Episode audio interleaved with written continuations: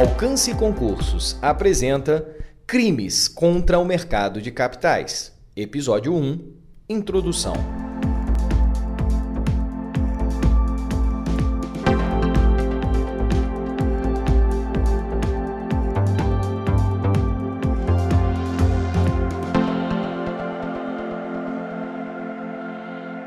A primeira delas é a lei do mercado de capitais. A lei do mercado de capitais é uma lei que, que foi sancionada nos anos 70, mas cuja realidade criminal só surge uh, bem depois, só surge quando uh, esta lei é alterada para que ali se incluísse se incluíssem novos uh, artigos, entre os quais tipos penais relacionados à proteção do mercado de capitais. Importante falar dessa lei, ela se coordena com a lei uh, dos crimes contra o sistema financeiro nacional, a 7492 de 1986, e uma lei que aqui também analisaremos. Né? E para começar esta análise, vejamos, portanto, uh, creio que vocês já estão vendo na tela aí, vejamos, portanto, o que uh, se apresenta como, como uh, importante nessa legislação. Mais relevante na lei de mercado de capitais, para que nós possamos uh, adequadamente interpretá-la, compreendê-la. Então, para começar, falaremos um pouco do alcance dessa lei, depois das questões dos crimes em espécie e também dos seus aspectos processuais. Nós uh, tentaremos fechar esse tema aqui em, em, em dois blocos de, de, meia hora, para que nós uh, fechemos o tempo de uma hora tratando da Lei uh, eh, 6385 de 1976. Então, alcance da lei, crimes em espécie e os aspectos processuais. Por onde é que nós começamos? Pelo alcance mesmo dessa legislação que é uma legislação que, como eu disse, se relaciona com o tema do sistema financeiro. Por quê? Porque o, o mercado de capitais ele pode ser uh, vinculado a uma das facetas, pode ser considerado uma das facetas do sistema financeiro. E o sistema financeiro, à luz da Constituição, no, na parte do, do nosso texto constitucional, que lida com a ordem financeira, já apresenta a ordem econômica financeira como algo de interesse da União, para a promoção do desenvolvimento equilibrado do país, para que nós tenhamos condições, eh, tanto o Estado quanto a iniciativa privada, o mercado, os agentes econômicos tenham condições de, de promover o desenvolvimento nacional de forma equilibrada, nós poderíamos atualizar essa linguagem para dizer de forma sustentável, de modo a que uh, todos os interesses, todos os as expectativas não só da coletividade, das pessoas comuns, mas também, evidentemente, dos agentes de mercado. Então, o sistema financeiro nacional é estruturado com esta finalidade, segundo o artigo 192 da Constituição, e a,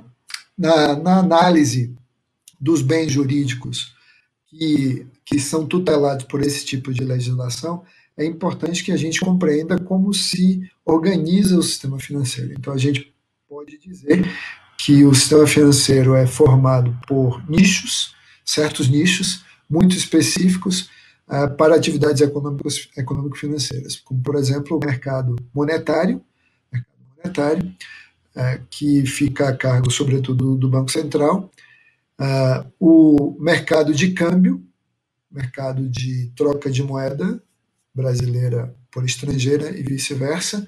O mercado de crédito, muito importante para a promoção da atividade econômica, para é, facilitar a aquisição de é, habitação, etc. O mercado de capitais, onde está aqui o nicho que nos interessa neste momento, o mercado de valores imobiliários, seguros privados, ou seja, a atividade das seguradoras, que garantem é, o patrimônio por meio do pagamento de certos valores, e é uma atividade extremamente importante que também é, é que se integra ao que nós chamamos amplamente de sistema financeiro.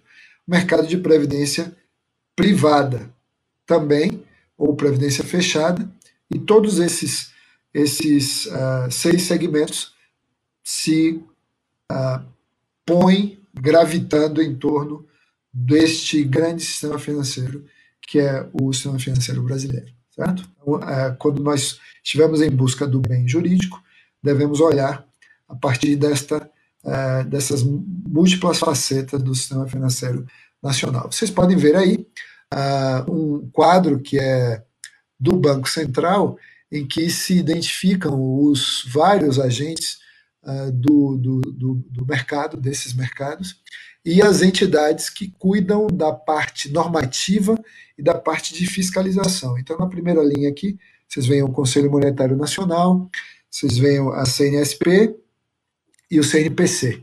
Né? Esses conselhos eles têm um papel é, de, de é, normatização do, do, do, sistema, embora os órgãos de fiscalização também uh, o façam né, na, na sua atividade de órgãos componentes uh, do sistema financeiro nacional e com seus vários segmentos que vocês podem ver aqui. Ó.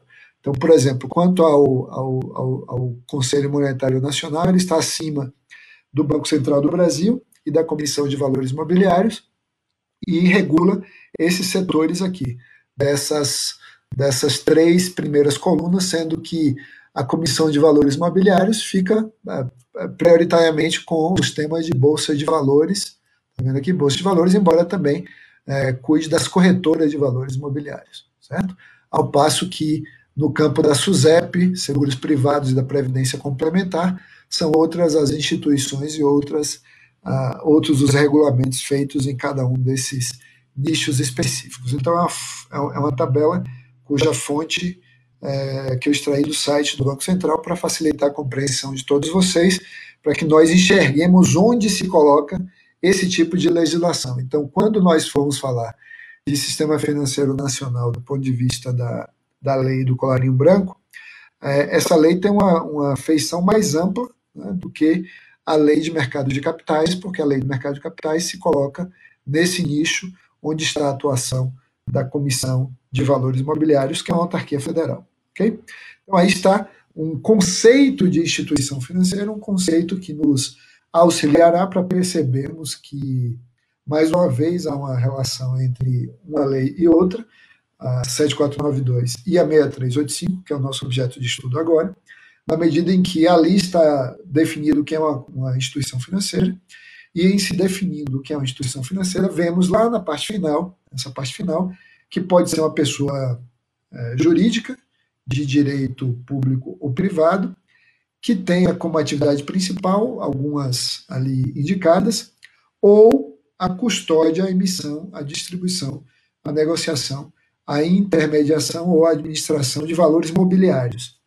Então, isso já nos permite identificar aí, uh, de fato, a nossa, a nossa, uh, nosso nicho, que é o nicho do, do, da CVM, é o nicho dessa Lei 6385 de 1976, certo? Então, é, é importante que nós partamos desta perspectiva aqui de que estamos cuidando de instituições financeiras uh, concretamente. Certo? Muito bem. Passando ao próximo ponto, vejamos a estrutura da lei de mercado de capitais, ou lei do mercado de capitais, que é a 6385 de 76. Tem, tem um erro aqui, né?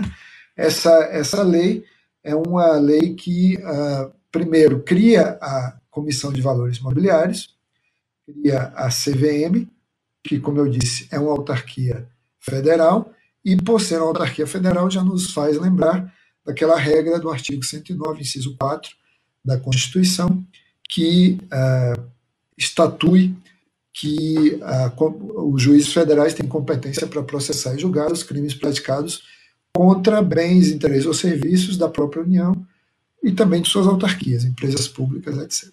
Então, a 6385 de 76 tem esse, esse, uh, esse papel, certo?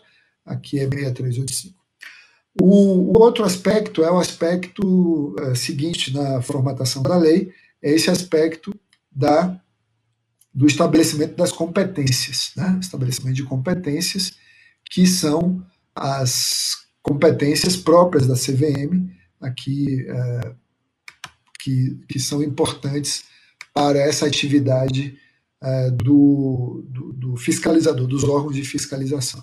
Também existem é, regras sobre as sanções administrativas que são estabelecidas é, para quem violar as regras que regem a atividade, devem reger a atividade das, das corretoras de valores imobiliários. E, por fim, no último segmento que eu separei, embora não seja essa a ordem é, no texto legal, a tipificação dos crimes contra o mercado de capitais. Então, esse aqui é o nosso, é o nosso foco, né? Esse é o nosso foco, a tipificação dos crimes contra o mercado de capitais. Muito bem. É, no, no artigo 2 da lei existe uma definição importante, e para economizar tempo, nós não vamos nos demorar aqui. Mas observem o que, é que são valores imobiliários. Então, aqui existe uma definição do que são os valores imobiliários, uma redação que foi dada a esse artigo pela, pela Lei 10.303 de 2001. Então, ali, por exemplo, estão as ações, os debêntures, os bônus de subscrição, as cédulas de debêntures, certificados de depósito de valores imobiliários e assim por diante. Uma série de elementos, objetos materiais da, das condutas é, de que trata a lei na perspectiva penal, inclusive. Certo? Ah, o artigo 5 é o artigo que define a, a existência da, da CVM lá em 1976.